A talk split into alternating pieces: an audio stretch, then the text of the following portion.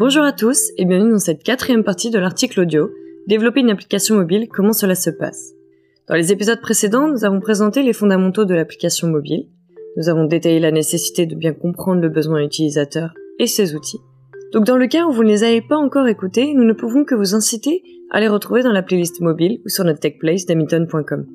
Aujourd'hui, l'épisode nous plongera au cœur du sujet, au cœur du développement mobile. Petit disclaimer, chaque entreprise travaille à sa manière. Nous allons donc prendre le point de vue d'Hamilton pour les prochaines minutes qui vont suivre. Allez, c'est parti. En général, lorsqu'on vient nous parler développement chez Hamilton, quelques questions reviennent. Quels sont les langages informatiques utilisés par nos équipes? Quelles sont nos méthodes de développement d'applications mobiles? Nous allons tout vous révéler dans cet épisode. Hamilton utilise la méthode agile pour sa gestion de projet. Nous l'avons notamment adaptée pour qu'elle reste pertinente dans un développement au forfait. Les développements sont confiés à nos équipes internes qui procèdent à des sprints de plusieurs semaines afin de développer une ou des fonctionnalités. Celles-ci vous seront ensuite présentées lors de rendez-vous réguliers afin que vous gardiez la main sur l'évolution de vos produits.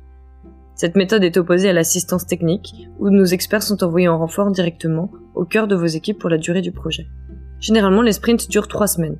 Chacun de ces sprints doit aboutir sur une implémentation d'une ou plusieurs fonctionnalités selon le cahier des charges défini en amont du projet.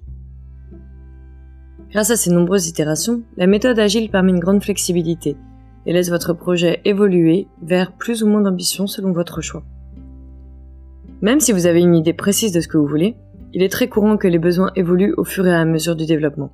Pourquoi? Vous en avez identifié de nouveaux, abandonné d'autres, ou moins pertinents peut-être.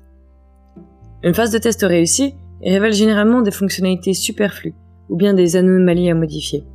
L'essentiel est que l'application finale qui vous sera livrée soit à votre image. Donc, comment s'en assurer?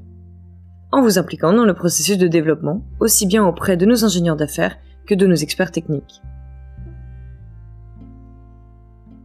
Nous avons vu les différences entre un développement natif et un développement cross-platform précédemment. Plongeons-nous maintenant sur l'aspect technique. Quels sont les langages utilisés? Nous privilégions souvent un développement natif, car il est plus pérenne, stable et exploite pleinement le potentiel du téléphone sur lequel il se trouve. Chaque système a son langage spécifique. iOS est écrit en Swift et Android en Kotlin. Rapprochons-nous du coup de Kotlin, par exemple. Il devient le second langage officiel, avec Java, sur Android en 2017. Deux ans plus tard, il devient LE langage de programmation officiel et est recommandé par le géant Google pour le développement de toute application Android. Actuellement dans sa version 1.4.32, lancée le 30 mars 2021, Kotlin est en passe de devenir le langage majoritaire sur Android. Si nous nous rapprochons de Swift, Swift est conçu et développé principalement par Apple, lancé en 2014. Actuellement dans sa version 5.3 de septembre 2020, il est le langage explosif du développement natif sur iOS, jugé plus simple et plus concis que dans l'Objective-C.